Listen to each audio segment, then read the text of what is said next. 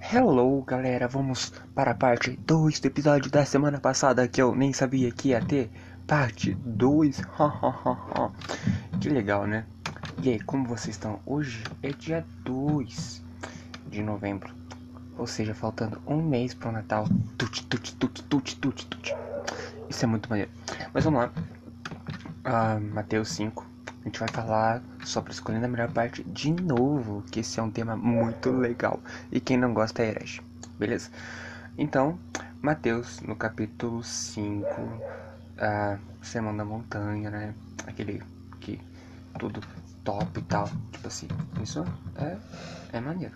Quem não gosta é, é herege. Vamos lá. Mateus 5, versículo 40. Não, vamos no 39. Mas eu lhes digo não resistam ao perverso. Se alguém o ferir na face direita, ofereça-lhe também a outra. E se alguém quiser processá-lo e tirar-lhe a túnica, deixe que leve também a capa. Se alguém o forçar a caminhar com ele uma milha, vá com ele duas. Dê a quem lhe pede e não volte as costas. Aquele que deseja pedir pedir-lhe algo emprestado. Vocês ouvem o que foi dito: ame o seu próximo e odeie o seu inimigo. Mas eu lhes digo: ame os seus inimigos e orem por aqueles que o perseguem, para que vocês venham a ser filhos de seu Pai que está nos céus, porque ele faz raiar o seu sol sobre os maus e bons e derrama chuva sobre os justos e injustos. Que legal, né? Vamos focar no 41 que fala: Se alguém forçar caminhar com ele uma milha, vá com ele duas. Hum, olha só que interessante. Mas antes, antes, antes, antes, ah, ali no 39 é interessante que fala: Não resista ao, perverso. Se alguém o ferir na face direita, ofereça-lhe também. Basicamente seria o seguinte: se alguém te dá um socão na cara, oferece o outro lado. É interessante porque isso entra numa, numa questão que é muito legal de se pensar: que é servindo uns aos outros com amor uh, e oferecendo ao Senhor tudo. Mateus 13 vai falar sobre a pedra preciosa. Eu acho que eu já comentei aqui no episódio anterior sobre isso, mas se eu não comentei, vou comentar agora. Que é sobre achar no Senhor tudo o que a gente precisa, dele ser a nossa suficiência. E aí a gente vai para a primeira Crônicas, no capítulo 25. E aí, e saca só, capítulo 20 25 de Segunda Crônicas. Eu disse Primeira Crônicas, ratei. Amazias tinha 25 anos de idade quando começou a reinar e reinou 29 anos em Jerusalém. O nome de sua mãe era Geodã. Ela era de Jerusalém. Ele fez o que o Senhor aprova, mas não de todo coração. Cara, isso é muito interessante pensar, porque Paulo ele vai falar da unidade do corpo de Cristo e de nós fazermos parte e servirmos ao corpo. O que eu tenho não é para mim, o que eu tenho é para o meu irmão. Então a gente está entendendo que nós devemos servir ao Senhor e dar a outra cara a tapa e andar uma segunda milha. E servir ao Senhor nessa segunda milha com alegria, sabe? Então muitas das vezes a segunda milha que nós devemos dar ao Senhor talvez, muito provável que seja é, que a gente espere ou que a gente entregue alguma coisa ao Senhor.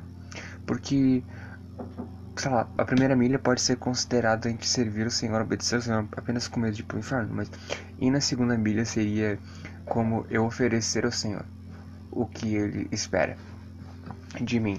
Então, talvez a segunda milha para mim seja descansar no Senhor e não fazer nada, não entrar em nenhum ativismo ministerial e apenas desenvolver um tempo de oração com o Senhor sabe? E é entender nessa questão de suficiência de Cristo. E eu quero ir lá em 2 Coríntios, no capítulo 3, a, a partir do versículo 3, que diz assim: Vocês demonstram que sou uma carta de Cristo, resultado do nosso ministério, escrita não com tinta, mas com o Espírito do Deus vivo, não em tábuas de pedra, mas em tábua de coração humano Tal é a confiança que temos diante de Deus por meio de Cristo, não que possamos reivindicar qualquer coisa com base nos nossos próprios méritos, mas a nossa capacidade vem de Deus. Cara, foca no versículo 5, mas a nossa capacidade, ela vem de Deus. Então, ou seja, não é pela minha faculdade, sabe? Em outras versões vai, vai pegar esse trecho e vai dizer que a nossa. Na BKJ vai dizer, nesse trechinho final, que vai dizer que a nossa suficiência ela vem de Deus, ou seja, a nossa suficiência ela não está no quanto eu sei sobre filosofia, sobre política, sobre teologia, sobre a justiça social, sobre inglês, sobre alemão, espanhol, francês, enfim, mas está na suficiência da soberania do Senhor Jesus Cristo.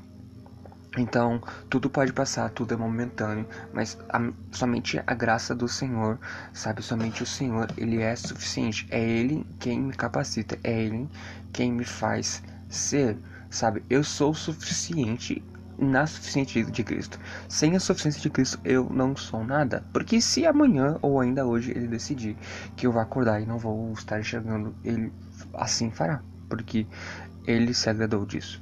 Ele achou bom isso sabe? E se ele decidir o que amanhã eu poderia fazer, o que eu poderia fazer amanhã uh, para evitar que isso fosse acontecer. Se eu orasse, o Senhor não respondesse, o que, que seria de mim? Não existe nada nem ninguém que possa me livrar das mãos do Senhor. Entende? Então, é pensar que eu sou o suficiente no Senhor Jesus Cristo. Então não é um ativismo ministerial, não é o que eu faço que me torna suficiente.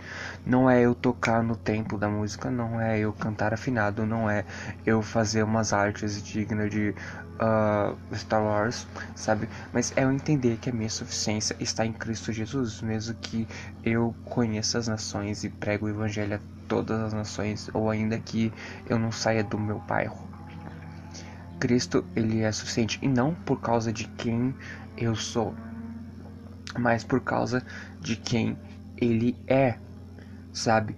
É por causa do quem o Senhor é que isso cria em mim uma suficiência não por causa dos meus próprios méritos ou por causa das minhas habilidades, mas por causa do Senhor Jesus Cristo resplandecendo em mim. No versículo 2 de 2 Coríntios 3 vai dizer: Vocês mesmos são a nossa carta, escrita em nossos corações, conhecida e lida por todos. Vocês demonstram que são uma carta de Cristo. Sabe, então, nós devemos entender que nós temos um lugar no Senhor, sabe? Mas não por causa dos meus próprios méritos ou porque eu sou muito bom e eu manjo pra caramba das coisas. Não, mas é por causa de Cristo Jesus, sabe? Uh, tem no livro de Romanos ele vai falar sobre a justificação, sabe? Fala: o justo viverá pela fé, sabe? Então é entender que eu sou filho do Senhor, mas não e eu sou perdoado e eu sou amado e fui transportado do reino das trevas para o reino da luz. E isso não é um mérito meu, não é algo que eu possa me orgulhar. Eu não tenho nada a me orgulhar a não ser nas minhas fraquezas, onde Cristo ele é resplandecido em mim. Sabe? Não é tipo nas áreas que eu sou bom é áreas que eu devo mais tomar cuidado porque existe um grande perigo em que eu possa cair sabe?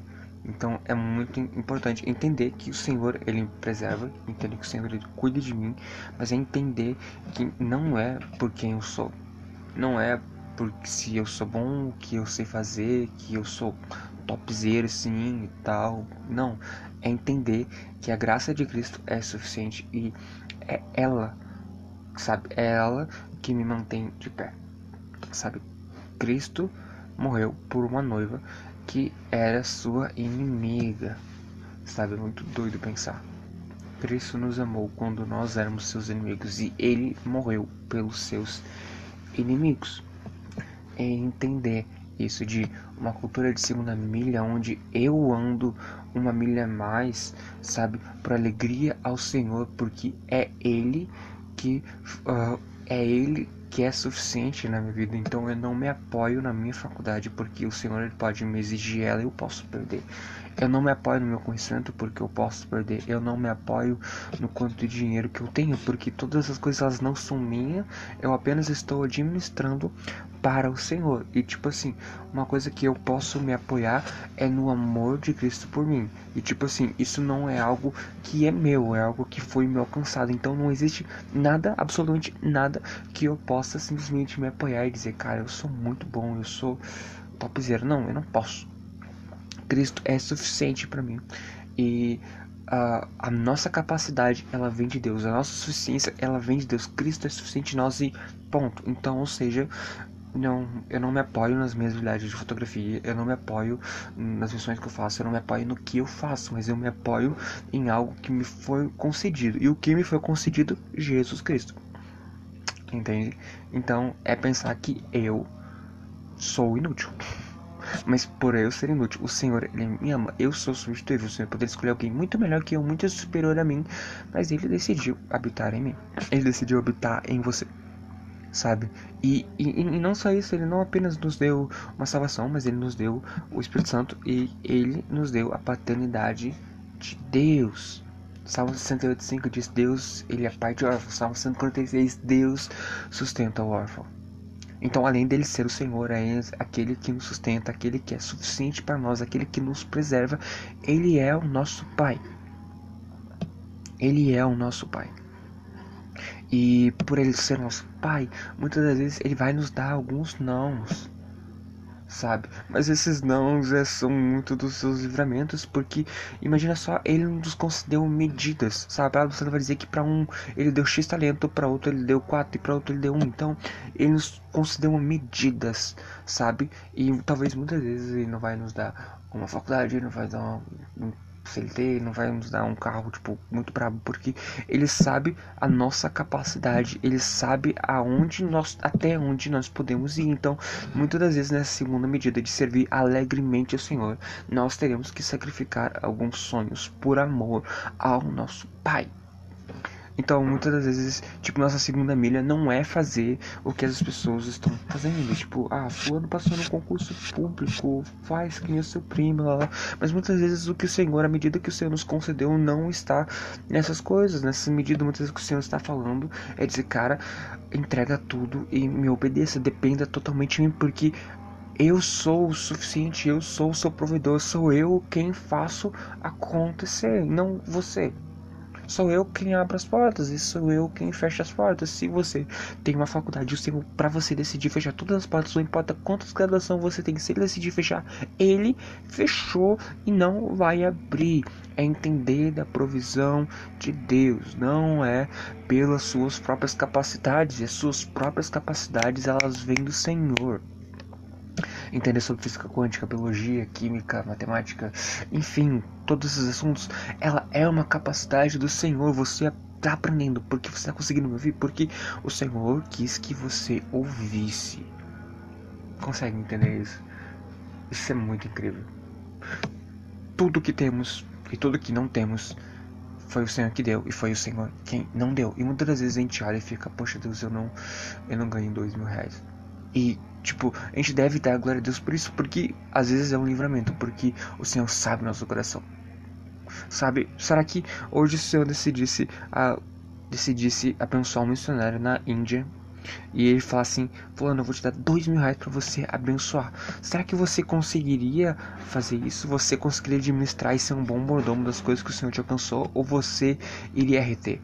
Um exemplo muito bom que eu vi é de uma mãe que ela diz pro filho: Filho, vai lá e pega e compra uh, pão na venda. O menino vem, eles tropeçam no chão e ele cai. E vem com os pães todos sujos, a sacola toda suja.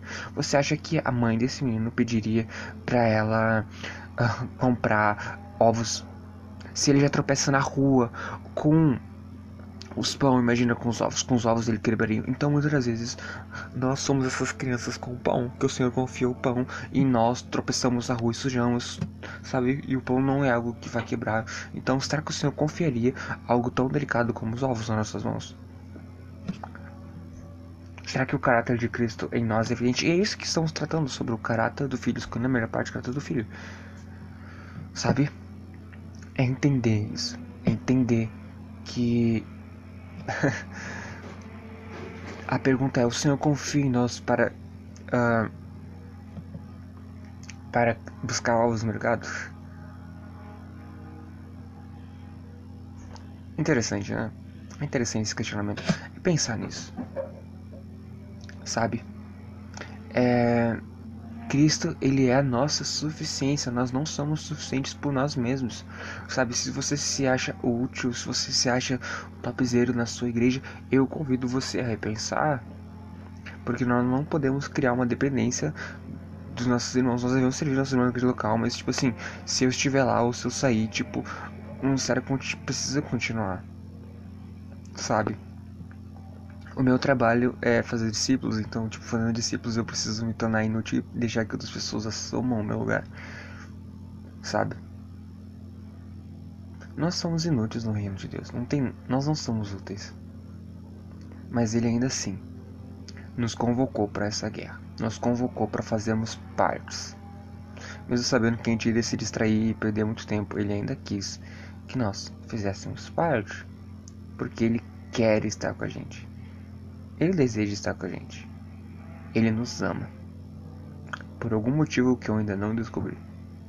Mas ele nos ama e deseja um relacionamento com a gente.